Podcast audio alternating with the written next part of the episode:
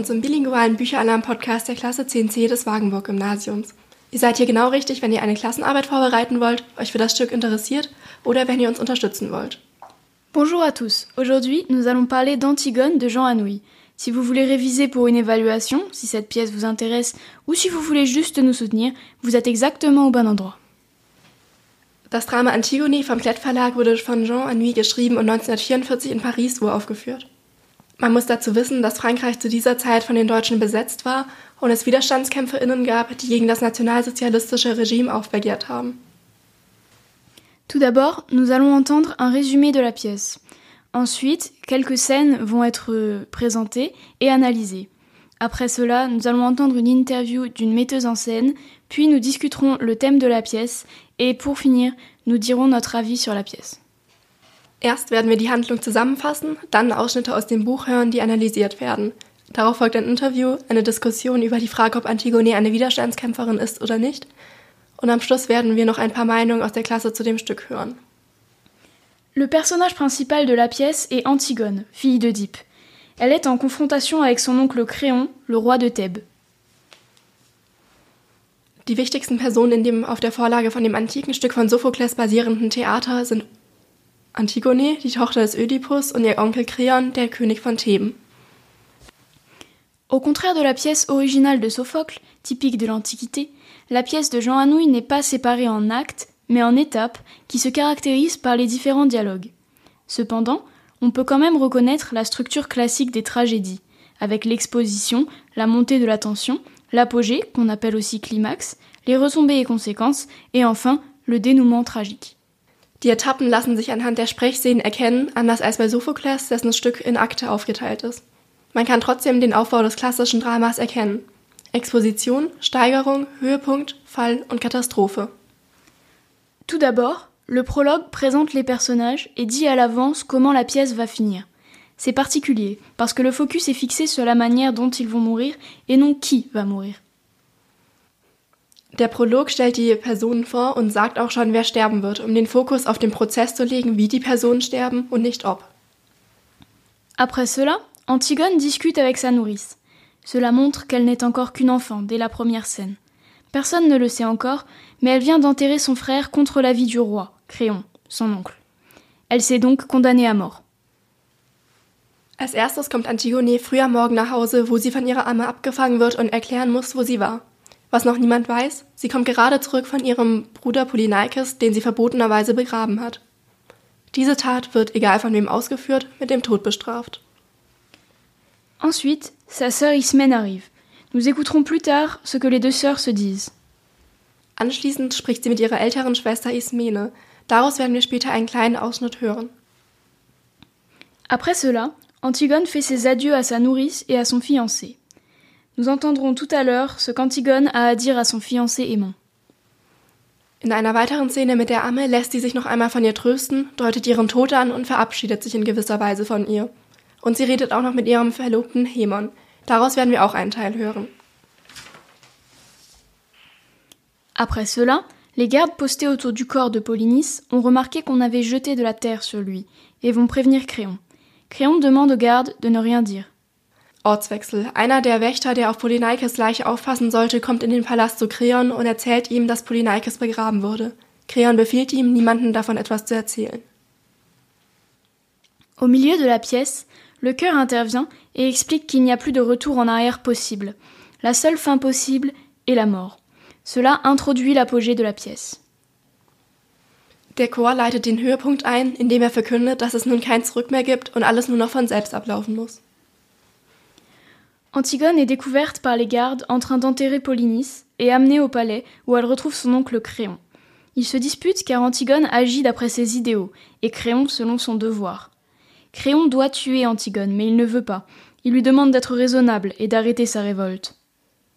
Antigone wird verhaftet, in den Palast gebracht und die Wächter erzählen Kreon, was sie gesehen haben. Antigone habe versucht, ihren Bruder zu beerdigen. Antigone und Kreon sprechen miteinander und Kreon versucht Antigone mit allen Mitteln umzustimmen, nicht sterben zu wollen.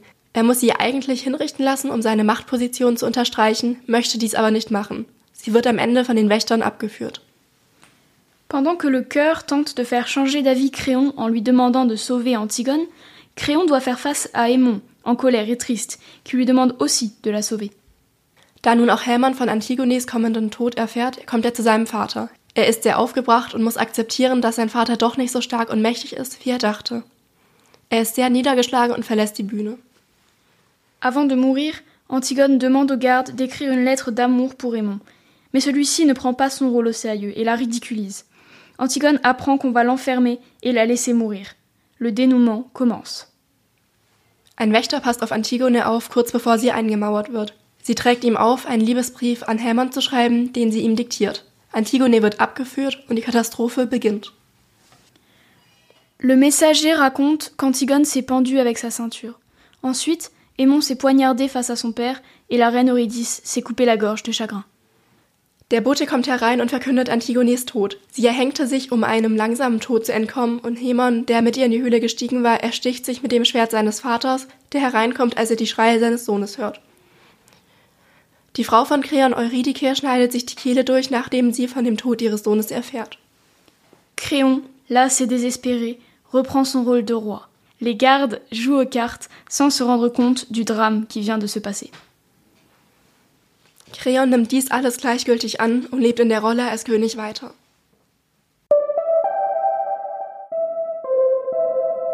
Bonjour Madame Gargiulo, pour commencer. Euh, pourquoi Bonjour.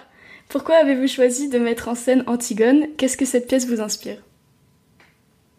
Alors, euh, j'ai choisi de monter Antigone tout simplement parce que lors de mes ateliers, euh, je crée des spectacles avec euh, mes élèves et ça faisait deux années de suite que nous jouions des comédies et je me suis dit qu'il fallait monter une tragédie parce que c'est pas très très drôle quand même. Et euh, en 2016, j'avais monté Médée euh, de Sénèque. Et en fait, comme j'avais beaucoup de monde sur le plateau, j'ai décidé de monter deux personnages de Médée, un personnage de Médée de Sénèque et un autre d'Anouilh. Et ainsi, j'ai parcouru Anouilh en entier, euh, ses comédies, ses, pièces grinçantes, bleues, euh, roses, etc. Et j'en suis arrivée à Antigone. Et là, coup de foudre. euh, voilà, texte sublime euh, qui fait bien réfléchir, qui voilà. Et j'aimais cette jeune femme euh, avec tous ses tourments. Euh, C'était voilà. Ok, merci beaucoup. Euh, pourquoi la version d'Anouilh et pas celle de Sophocle ou d'un autre du coup? Et ben du coup parce qu'elle est bien plus moderne. Euh, le texte est clair, euh, euh, vraiment limpide et il va à l'essentiel, droit au but. Et, je, et, et oui, très contemporaine en fait. hein. Cette pièce, je trouve qu'elle est encore d'actualité finalement. ouais. Voilà. Quand et comment avez-vous découvert Antigone de Jean Anouilh Donc bah comment vous l'avez déjà expliqué. Bah, mais euh, Par le biais, voilà, de, de, de Médée. oui, donc ça, ça a déjà été Et le, personnage de Médée est très proche d'Antigone d'ailleurs. hein. Ah ouais. Ah oui, bah, j'ai pas lu la pièce, mais du coup, ce sera l'occasion. Ah voilà, oui, oui. Ah bah, ce sont des, des révoltés, des, des rebelles, je dirais. Euh, euh, voilà, elles ont un monde noir à elles-mêmes, elles ont une bulle particulière, voilà, mais elles sont audacieuses quand même, euh, et elles ont une certaine connivence avec la mort en fait, toutes les deux. Voilà. Euh, comment interprétez-vous le personnage d'Antigone? Est-ce que c'est une courageuse résistante ou plutôt une enfant capricieuse? Alors, c'est certainement pas une enfant capricieuse. Euh, c'est une, oui, c'est une courageuse, une, oui, on peut dire une résistante. Euh, moi, j'app- je l'appellerais plutôt euh, euh, une, une rebelle pour moi. Hein, les, euh, euh, elle n'acquiesce, absolument pas du tout euh, les propos de Créon et euh, elle le met au défi d'ailleurs hein, de de la faire mourir. Euh, oui, oui, c'est une euh, c'est une sacrée petite bonne femme, une jeune femme en plus, hein, très jeune, hein, bien sûr. Ouais. Euh, quelle scène mettez-vous en avant dans votre mise en scène et euh, comment et pourquoi? Alors, celle que je mets en avant, c'est oh, c'est la grande discussion avec Créon euh, quand elle lui dit qu'elle ne veut pas comprendre. Ça, je trouve ça sublime. Oui. Elle lui tient tête sans arrêt, en fait. C'est vraiment le moment que je préfère. Ouais, Et en fait, elle le met au défi tout le temps. hein. Euh, Elle lui dit que c'est pour cela que vous essayez de me sauver. Euh, ce serait quand même tout de même plus commode de garder une petite Antigone vivante et muette dans ce palais. Et ensuite, elle lui dit c'est laid un homme qui a peur. Voilà, elle, elle résiste. Voilà, oui, oui, c'est une, c'est une résistante, exactement, c'est ça. Ok. Euh, du coup, ça se rapproche un peu de la question d'avant. Mais est-ce que vous avez pris des décisions dans la mise en scène qui diffèrent par rapport euh, au texte de d'Anouilh Et si oui, dans quel Alors moi, Et sinon, Ouais, comment, alors comment vous avez personnalisé la pièce? Alors, je l'ai personnalisé euh, avec un plateau vraiment nu, si je puis dire, avec quatre chaises noires où s'installent au départ tous les personnages. Et en fait, c'est, elle est, euh, euh, elle est intemporelle, euh, la mise en scène. C'est-à-dire qu'on peut tout imaginer. Mhm. Elle est, elle est sobre, voilà. Oui. Elle est sobre et moi je suis anti-décor, donc euh, euh, voilà, le, le texte se suffit à, à lui-même finalement. Ouais. Voilà, j'ai pas fait de fanfreluche, euh, c'est c'est ni en Grèce ni euh, voilà, c'est ils sont tous euh, habillés en cuir noir, Ah. sauf euh, Antigone et Ismène qui sont en robe et la nourrice bien entendu, Mhm. euh, avec des manteaux, voilà, mais sobres. Ils sont tous en, oui, quasiment en noir. Et dernière question, qu'est-ce que vous Oui. pensez de Créon et d'Antigone et qu'est-ce que vous pensez qu'ils représentent dans le monde d'aujourd'hui? Ah, alors, euh, euh, Créon et Antigone sont euh, des, des personnages vraiment similaires en fait. Ils se tiennent tête mutuellement. Euh, et lui, euh, c'est plutôt un homme politique en fait. hein. Et aujourd'hui, euh, la pièce reflète vraiment le monde d'aujourd'hui, je pense, avec vraiment les- les- la politique vraiment. euh, alors, je dis pas que notre président euh, est crayon, hein, bien sûr, Oui. mais euh, quand on est président, on doit faire des choses. Voilà. euh, on- et, euh, et il n'a pas le choix en fait. Là, il doit la faire mourir parce que euh, parce que elle veut elle veut mettre une faire une sépulture à son frère euh, et, et, et lui ne veut pas et mais la loi c'est comme ça. Il le dit souvent dans la pièce. hein. La loi est ainsi. Euh, voilà. Donc euh, et elle elle elle euh, elle n'est pas du tout d'accord et euh, elle lui tient vraiment tête. Ouais, oui, c'est ça. Ouais. Bah, Jusqu'à la mort, hein, en fait. hein, voilà. Ouais. Et mais quand même, euh, je pense que Créon euh, fait pitié un peu de temps en temps, parce qu'en fait, il est, il devient poète un petit peu dans la pièce euh, de temps à autre. Euh, C'est, c'est, le texte est sublime quand on l'écoute bien, euh, mais quand même, il a, il a un devoir, quoi. C'est ça, c'est son devoir. Il doit faire mourir euh, Antigone. Ouais. Voilà, c'est le peuple d'abord, quoi. pour le, pour son image en plus, hein, à lui-même. C'est vrai. Et ben, euh, merci beaucoup pour euh, d'avoir pris le temps. Mais je vous en prie, j'espère que j'ai pas trop bafouillé. non, pas du tout. In dem Interview mit der Regisseurin Veronica Gillo erzählt sie, wie sie das Stück von Anui zeitgenössisch und modern findet. Laut ihr bringt es das Wichtige kurz und knapp rüber. In ihren Augen ist Antigone kein trotziges Kind, sondern eine Rebellin, die entgegen Creons Willen ihrem eigenen folgt. Veronica Gillo hält, ihre, hält ihr Bühnenbild simpel und ohne Verzierungen. Ihre Figuren sind alle schwarz gekleidet, weil sie denkt, dass der Text für sich selbst spricht. Sie elaboriert, dass Antigone und Kreon sich ähneln und sie möchten beide im Recht sein und die Kontrolle über die Situation bewahren. Creon erinnert an die heutigen Politiker, da er keine andere Handlungsmöglichkeit hat, als das Beste für das Volk und sein Image zu tun. Sie befindet Creon für bemitleidenswert und poetisch. Für dieses Interview danken wir der Regisseurin Veronique Gargillo für ihre Kooperation. Nach dieser Einleitung werden wir nun die Analyse und die Zusammenfassung von drei Dialogen hören. Bei diesen drei handelt es sich um die Gespräche zwischen Antigone und Ismene, Antigone und Hämon und Antigone und Kreon. Antigone und Ismene begegnen sich früh morgens nach der nächtlichen Aktion Antigones. Bei dem Zusammentreffen wird der Unterschied der beiden Schwestern deutlich. Antigone ist die jüngere, aber mutigere, Ismene die ängstlichere, obwohl sie sich zu ihrer Verteidigung nachdenklich und umsichtig beschreibt. Ismene scheut sich vor dem Gedanken an den Tod und versucht Antigone zu überzeugen, von ihrem Vorhaben abzulassen, ohne zu ahnen oder vielmehr wahrhaben zu wollen, dass Antigone ihre tödliche Mission bereits hinter sich gebracht hat. Antigone hingegen versucht Ismene zu verdeutlichen, dass sie niemanden bedingungslos und gegen ihren Willen gehorchen möchte. Sie möchte ungeachtet der unvermeidbaren Konsequenzen ihrem Bruder die letzte Ehre erweisen und ihn begraben. So möchte sie sich gegen die Herrschaft Kreons und das unermüdliche und immerwährende Gesetz des Verstehens auflehnen. Aufgrund ihrer Gewissheit zu sterben und ihrer Überzeugung, das Richtige zu tun, fürchtet sie den Tod nicht, sondern sehnt ihn geradezu herbei. Deshalb verabschiedet sich in den ersten drei Dialogen, nämlich denen mit Ismene, der Amme und Helmon, von den jeweiligen Gesprächspartnern, da sie weiß, dass sie sie nie wiedersehen wird.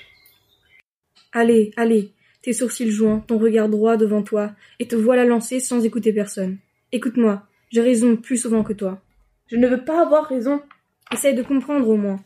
Comprendre. Vous n'avez que ce mot-là dans la bouche, tous, depuis toute petite. Il fallait comprendre qu'on ne peut pas toucher à l'eau, à la belle eau fuyante et froide parce que cela mouille les dalles, à la terre parce que cela tache les robes.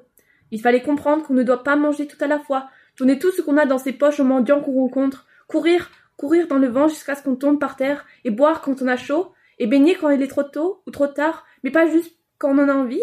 Comprendre, toujours comprendre. Moi je ne veux pas comprendre. Je comprendrai quand je serai vieille. Si je deviens vieille, pas maintenant. Il est plus fort que nous, Antigone. Il est le roi. Et ils pensent tous comme lui dans la ville. Ils sont des milliers, des milliers, autour de nous, grouillant dans toutes les rues de Thèbes. Je ne t'écoute pas. Ils nous hueront. Ils nous pendront avec leurs mille bras, leurs mille visages et leur unique regard. Ils nous cracheront à la figure. Et il faudra avancer, dans leur haine, sur la charrette, avec leur odeur et leur rire jusqu'au supplice. Et là, il y aura les gardes avec leurs têtes d'imbéciles, congestionnées sur leur col raide, leurs grosses mains lavées, leurs regards de bœuf qu'on sent qu'on pourra toujours crier, essayer de leur faire comprendre. Et qu'ils feront tout ce qu'on leur a dit scrupuleusement, sans savoir si c'est bien ou mal. Et souffrir? Il faudra souffrir, sentir que la douleur monte, qu'elle est arrivée au point où l'on ne peut plus la supporter. Qu'il faudra qu'elle s'arrête, mais qu'elle continue pourtant, et monte encore, comme une voix aiguë. Oh, je ne peux pas, je ne peux pas. Comme tu as bien tout pensé Toute la nuit, pas toi? Si, bien sûr. Moi, tu sais, je ne suis pas très courageuse. Moi non plus, mais qu'est-ce que cela fait? Tu n'as donc pas envie de vivre, toi? Pas envie de vivre? Qui se levait la première, le matin, rien que pour sentir l'air froid sur sa peau nue? Qui se couchait la dernière seulement quand elle n'en pouvait plus de fatigue, pour vivre encore un peu la nuit? Qui pleurait déjà toute petite, en pensant qu'il y avait tant de petites bêtes, tant de brins d'herbe dans le pré qu'on ne pouvait pas toutes les prendre? Ma petite sœur. Ah non, laisse-moi, ne me caresse pas. Ne nous mettons pas à pleurnicher ensemble, maintenant. Tu as bien réfléchi, tu dis. Tu penses que toute la ville hurlante contre toi? Tu penses que la douleur et la peur de mourir c'est assez Oui. Sers-toi de ces prétextes. Antigone, je t'en supplie. C'est bon pour les hommes de croire aux idées de mourir pour elles. Toi, tu es une fille. Une fille, oui. Ai-je assez pleuré d'être une fille? Ton bonheur est là devant toi, et tu n'as qu'à le prendre. Tu es fiancée, tu es jeune, tu es belle. Non, je ne suis pas belle. Pas belle comme nous, mais autrement. Tu sais bien que c'est sur toi que se retournent les petits voyous dans la rue. Que c'est toi que les petites filles regardent passer. Soudain muette, sans pouvoir te quitter des yeux, jusqu'à ce que tu aies tourné le coin. Des voyous, des petites filles. Et aimons Antigone. Der Dialog zwischen Antigone und Hämon verläuft ziemlich einseitig. Antigone verhält sich fast schon verzweifelt. Sie droht Hämon sogar aus dem Fenster zu springen, wenn er ihr Fragen stellen würde oder auch nur ein Wort sagen würde. Sie befiehlt ihm, ihr ohne Zwischenfragen zuzuhören und sich danach ohne ein Wort zu entfernen. Sie versichert ihm, ihn zu lieben, ihn jedoch nicht heiraten zu können. Ein zu Recht vollkommen verwirrter Hämon bleibt zurück. Antigones Verhalten lässt sich durch ihre Absichten erklären, Widerstand zu leisten, der dann aber zu ihrem Tod führen wird. Natürlich ist es für sie ebenfalls nicht gerade eine einfache Entscheidung, denn auch sie lässt geliebte Menschen zurück. Antigone. Oh, je suis toute rouge de honte. Mais il faut que je sache ce matin. Dis la vérité, je t'en prie. Quand tu penses que je serai à toi, est-ce que tu te sens au milieu de toi comme un grand trou qui se creuse, comme quelque chose qui meurt? Oui, Antigone. Moi, je sens comme cela. Et je voulais te dire que j'aurais été très fière d'être ta femme, ta vraie femme, sur qui tu aurais posé ta main le soir en t'asseyant sans penser, comme sur une chose bien à toi. Voilà. Maintenant, je vais te dire deux choses. Et quand je les aurai dites, il faudra que tu sortes sans me questionner, même si elles te paraissent extraordinaires, même si elles te font de la peine. Jure-le-moi. Qu'est-ce que tu vas me dire encore? Jure-moi d'abord que tu sortiras sans rien me dire, sans même me regarder. Si tu m'aimes, jure-le-moi. Tu vois comme je te le demande, jure-le-moi, s'il te plaît, aimant. C'est la dernière fois que tu auras à me passer. Je te le jure.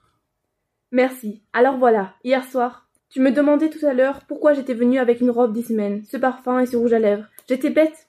Je n'étais pas très sûre que tu me désires vraiment, et j'avais fait tout cela pour être un peu plus comme les autres filles, pour te donner envie de moi. C'était pour cela?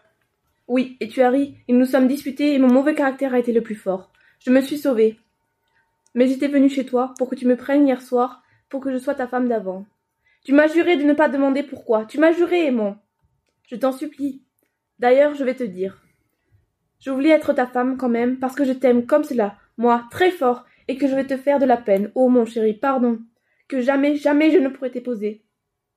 Aimant, tu me l'as juré. Sors, sors tout de suite sans rien dire.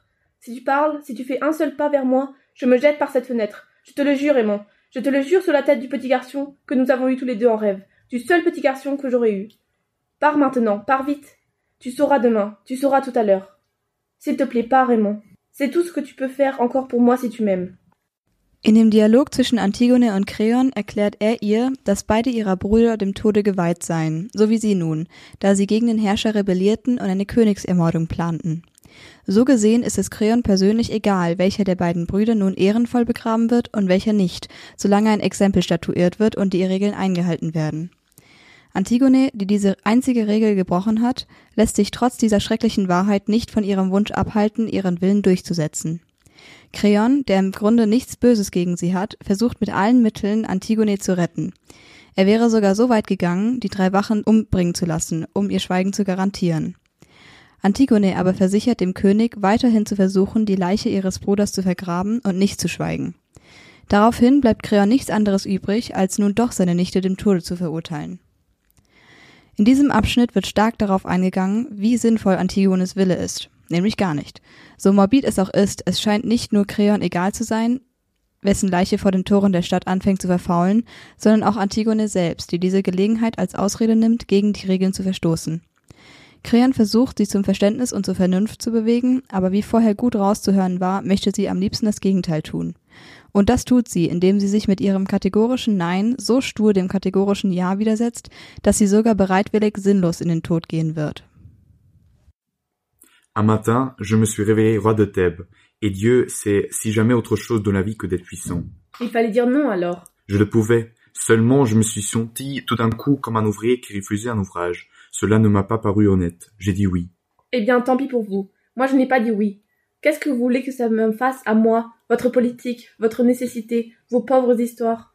Moi, je peux dire non, encore à tout ce que je n'aime pas, et je suis seul juge. Et vous, avec votre couronne, avec vos gardes, avec votre attirail, vous pouvez seulement me faire mourir parce que vous avez dit oui.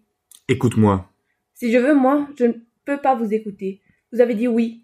Je n'ai plus rien à apprendre de vous, pas vous. Vous êtes là à boire mes paroles, et si vous n'appelez pas vos gardes, c'est pour m'écouter jusqu'au bout. Tu m'amuses. Non, je vous fais peur. C'est pour cela que vous essayez de me sauver. Ce serait tout de même plus commode de garder une petite Antigone vivante et muette dans ce palais. Vous êtes trop sensible pour faire un bon tyran. Voilà tout. Mais vous allez tout de même me faire mourir tout à l'heure. Vous le savez, et c'est pour cela que vous avez peur. C'est laid, un homme qui a peur. Eh bien, oui, j'ai peur d'être obligé de te faire tuer si tu t'obstines. Je ne le voudrais pas. Moi, je ne suis pas obligé de faire ce que je ne voudrais pas. Vous n'auriez pas voulu non plus, peut-être, refuser une tombe à mon frère. Dites-le donc que vous ne l'aurez pas voulu. Je te l'ai dit. Et vous l'avez fait tout de même. Et maintenant, vous allez me faire tuer sans le vouloir. Et c'est cela, être roi? Oui, c'est cela. Pauvre crayon. Avec mes ongles cassés et pleins de terre, et les bleus que tes gardes m'ont fait au bras, avec ma peur qui me tord le ventre, moi je suis reine. Alors aie pitié de moi, vis, le cadavre de ton frère qui pourrit sous mes fenêtres s'est assez payé pour que l'ordre règne dans Thèbes. Mon fils t'aime, n'oblige pas à payer avec toi encore, j'ai assez payé. Non, vous avez dit oui. Vous ne vous arrêterez jamais de payer maintenant. Mais bon Dieu, essaye de comprendre une minute, toi aussi, petite idiote. J'ai bien essayé de te comprendre, moi. Il faut pourtant qu'il y en ait qui disent oui. Il faut pourtant qu'il y en ait qui mènent la bargue. Cela prend l'eau de toutes parts. C'est plein de crimes, de bêtises, de misère. Et le gouvernail est là qui ballotte. L'équipage ne veut plus rien faire. Il ne pense qu'à piller la cale et les officiers sont déjà en train de se construire un petit radeau confortable. Rien que pour eux, avec toute la provision d'eau douce pour tirer au moins l'heure au-delà.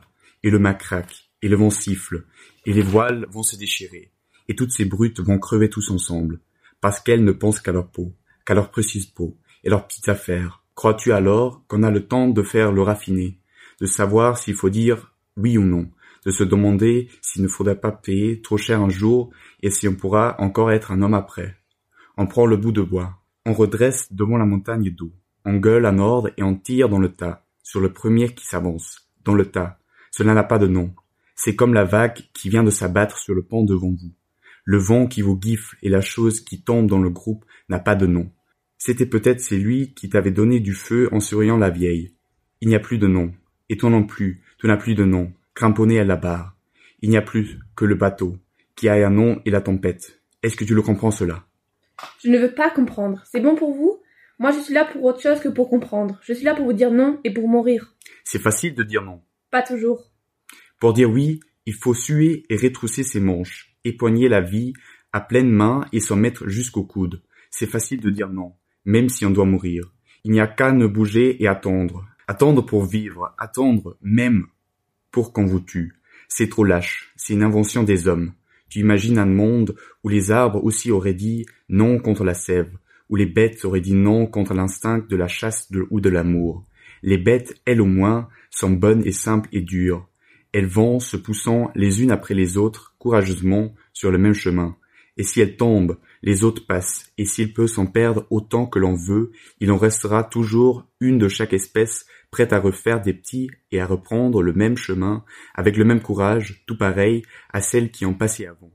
Quel rêve, hein, pour un roi, des bêtes. Ce serait si simple. Tu méprises, n'est-ce pas?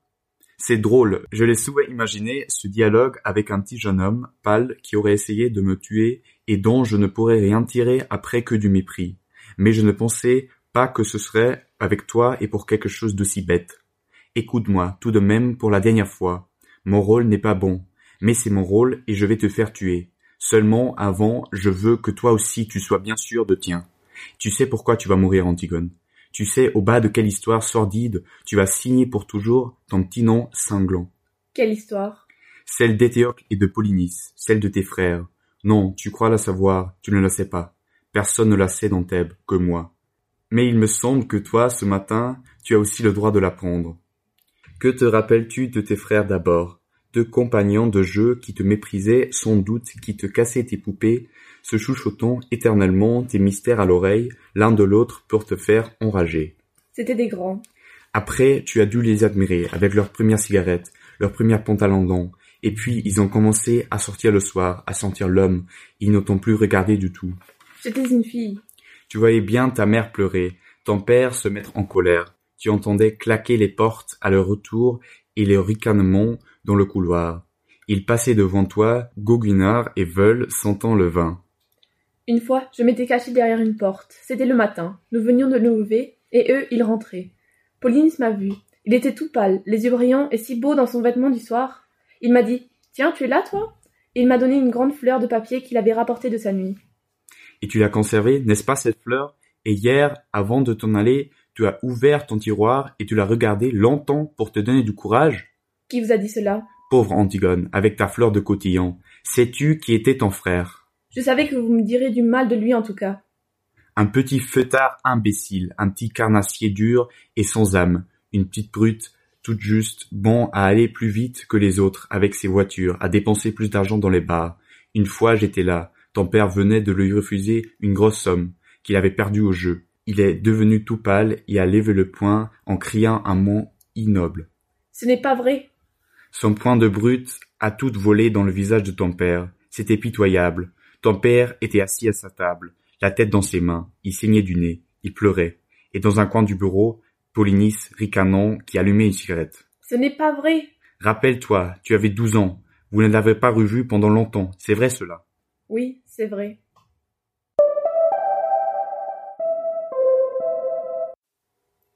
Le message de la pièce, dans la version de Jean Anouilh, n'est pas concret. On pourrait l'interpréter selon le contexte historique ou la mise en scène des personnages.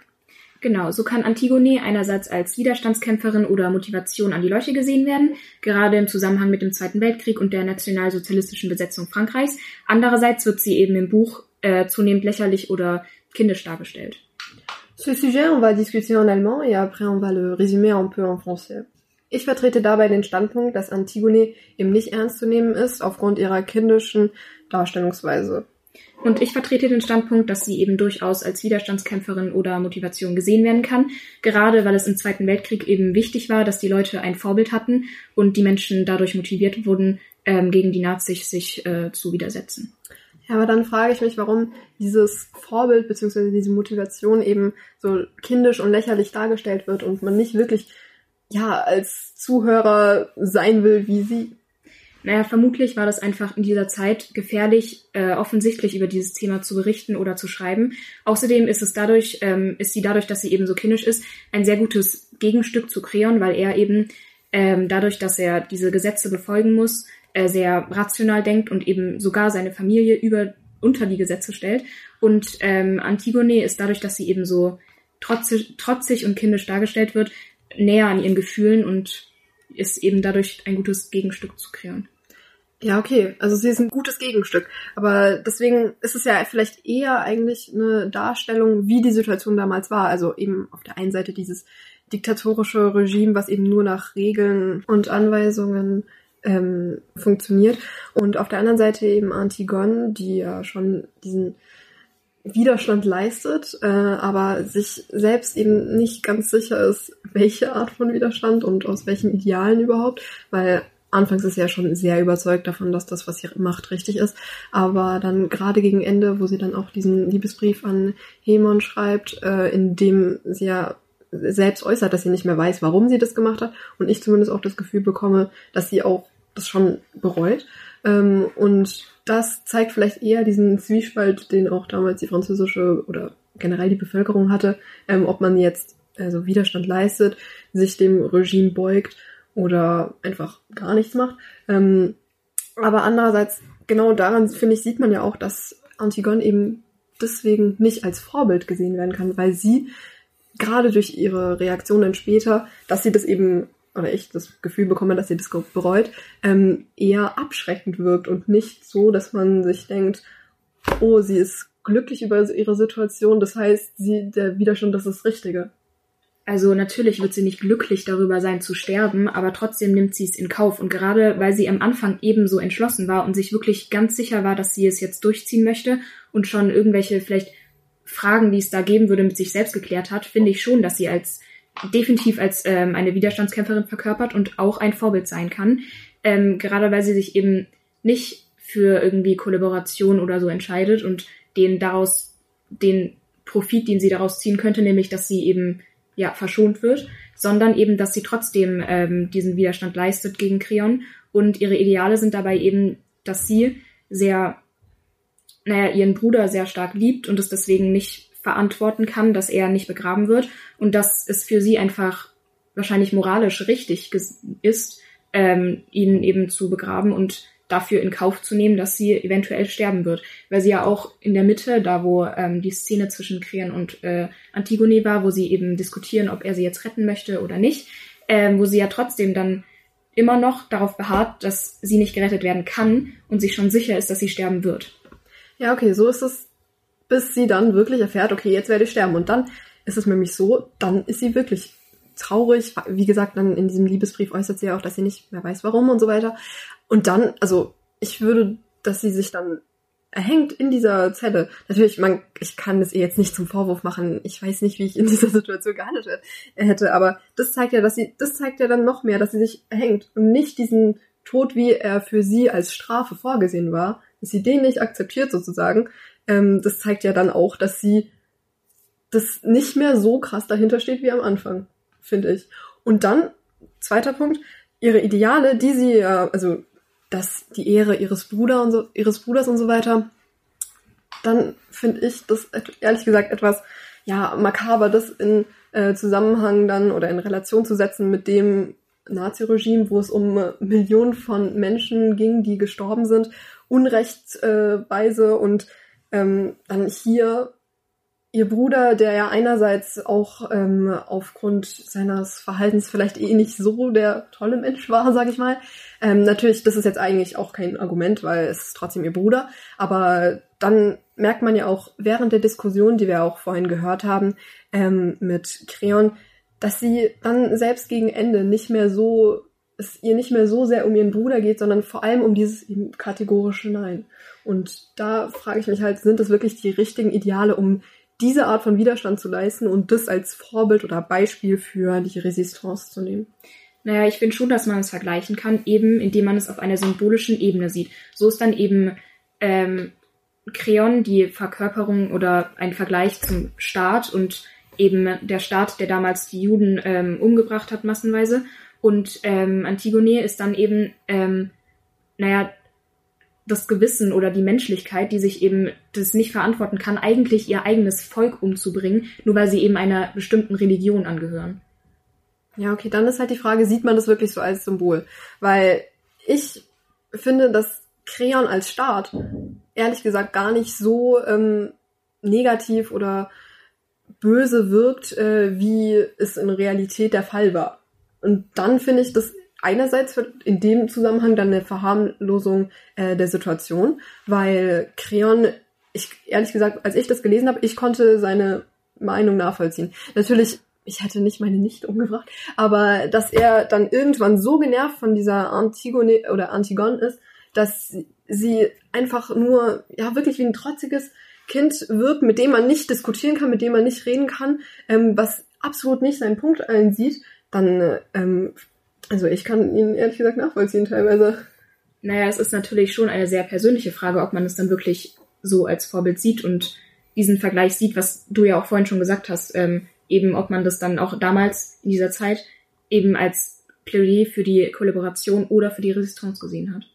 Ja, eben. Und dann ist, da diese Möglichkeit eben besteht, dass man es eben auf beide Richtungen äh, auslegen kann und ich würde ehrlich gesagt sagen, sogar mehr auf die Kollaborationsrichtung, weil Antigone ist am Ende nicht glücklich, ähm, Créon ist am Ende nicht glücklich, niemand ist glücklich, aber sie hat trotzdem diesen Widerstand geleistet. Was bringt denn dieser Widerstand? Naja, der Widerstand hat ja trotzdem etwas erreicht. Also, und es geht ja einfach nur darum auch, dass sie eben sich nicht dem unterworfen hat und obwohl sie. Was hat der Widerstand erreicht? Es geht ja trotzdem darum, dass sie einfach ähm, trotzdem in Kauf genommen hat, für, für ihren Bruder zu sterben, selbst wenn es nichts erreicht hat. Und noch zu dem Punkt, was du vorhin gesagt hast, dass es dann eben runtergespielt wird. Ähm, es ist ja schon so, dass eben Creon den Staat und seine eigenen Gesetze über die, seine Familie stellt. Und das ist schon etwas sehr krasses und mächtiges. Deswegen würde ich nicht sagen, dass es so viel runtergespielt wird. Und ich meine, man muss es ja sowieso auf einer symbolischen Ebene sehen. Heißt, es kann nicht eins zu eins übereinstimmen oder gleich sein. Ja, natürlich. Aber dann ähm, nochmal der Punkt, dass sie, also was dieser Widerstand dann bringt, ähm, wenn dieser Widerstand an sich als Vorbild genommen werden sollte, dann hätte ich anstelle von Anui eben irgendwas, das am Ende positiv ist, dass also der Widerstand in einem positiven Licht dasteht, ähm, ja, gespielt oder dargestellt, was aber absolut nicht der Fall ist. Creon ist, ja, man weiß nicht, ob er traurig ist, weil kann man nicht unbedingt einschätzen, weil er ziemlich gefühlskalt äh, wirkt. Ähm, aber Hemon ist tot, Antigon äh, oder Antigone ist tot, ähm, Eurydice, also er ist tot, ähm, Ismen ist tot, unglücklich, weil ihre Schwester gestorben ist. Alle sind unglücklich. Nur diese drei Wächter sind vielleicht noch äh, da, die einigermaßen sie ist eigentlich alles gar nichts angeht. Ähm, aber die könnten vielleicht eher als Symbol für die Kollaborateure vielleicht dann in dem Sinne gesehen werden. Aber trotzdem ist es ja kein Plädoyer für den Widerstand. weil nichts positiv daran ist, dass sie Widerstand geleistet hat. Polynice oder Polyneikes ähm, liegt immer noch unvergraben vor der Stadt und stinkt darum. Ich denke, dass wir uns einig sein können, dass äh, natürlich der Widerstand jetzt nicht so viel erreicht hat, aber trotzdem ist sie im, ähm, ja, im, in der Gegenüberstellung zu Creon definitiv eine Widerstandskämpferin und außerdem spricht es auch noch dafür, dass sie nämlich ihre Ideale bis zum Schluss eingehalten hat. Und ich denke, das ist unser Schluss. Ah, das wage ich zu bezweifeln, ob sie ihre Ideale wirklich die dauerhaft eingehalten hat. Also, ja, wie gesagt, weil sie ja dann später schon sagt, dass sie nicht mehr weiß, warum und so und nicht mehr so überzeugt ist von dem allen. Aber ähm, ja, da wir aktuell leider nicht mehr den Autor nach seinen wirklichen Intentionen fragen können, äh, denke ich, kann man diese zwei Meinungen, man kann für beide pro bzw. kontra argumentieren und kann da jetzt nicht unbedingt auf einen Nenner kommen. Gut, also ja, wie du schon mehr oder weniger gesagt hast, äh, ist es natürlich eine sehr persönliche Entscheidung, ähm, wie man das heute und auch damals interpretiert. Wir hoffen, wir konnten euch so ganz gut diese beiden verschiedenen Interpretations- und Auslegungsweisen des Stücks rüberbringen. Mon point de vue était qu'Antigone peut être vue comme une enfant désobéissante ou une motivation pour les résistants contre les nazis et le régime, car elle s'engage pour ses idéaux. Et comme cela, elle peut être l'image contraire parfaite pour Créon. Au sens de la Deuxième Guerre mondiale, Antigone est un symbole pour la morale, les sentiments et l'humanité, c'est pourquoi elle est infantile, et Créon est un symbole pour l'État et les lois. Moi, j'ai représenté le point de vue qu'Antigone ne peut pas être vue comme un symbole ou une motivation pour la résistance contre les nazis, parce qu'elle est montrée dans une image infantile, ridicule et pas sérieux. Comme ça, on n'a pas la motivation d'être exactement comme elle. De plus, Antigone et les personnes qu'elle a aimées sont morts à la fin, et on ne peut pas dire que le comportement d'Antigone de non-acceptance lui a donné une fin heureuse. En conclusion, Antigone est une résistante, mais c'est toujours une question très personnelle comment on interprète cette pièce de théâtre.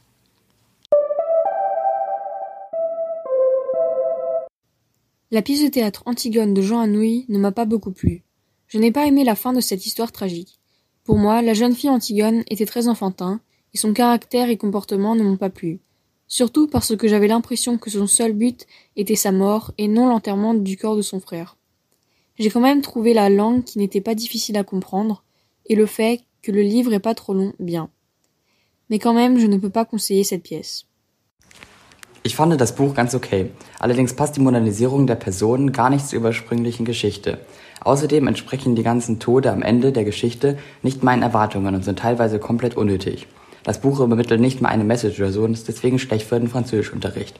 Allerdings fand ich es doch in einigen Aspekten gut, wie zum Beispiel, dass es nicht besonders lang war.